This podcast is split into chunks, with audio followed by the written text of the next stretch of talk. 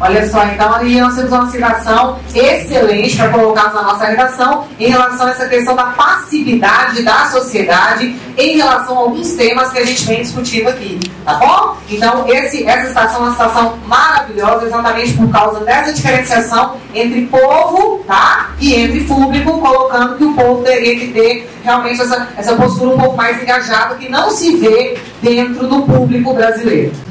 Então é exatamente uma, uma, uma, leitura que você pode fazer, né? Que nessa época era assim, tá? E que hoje, será que isso mudou?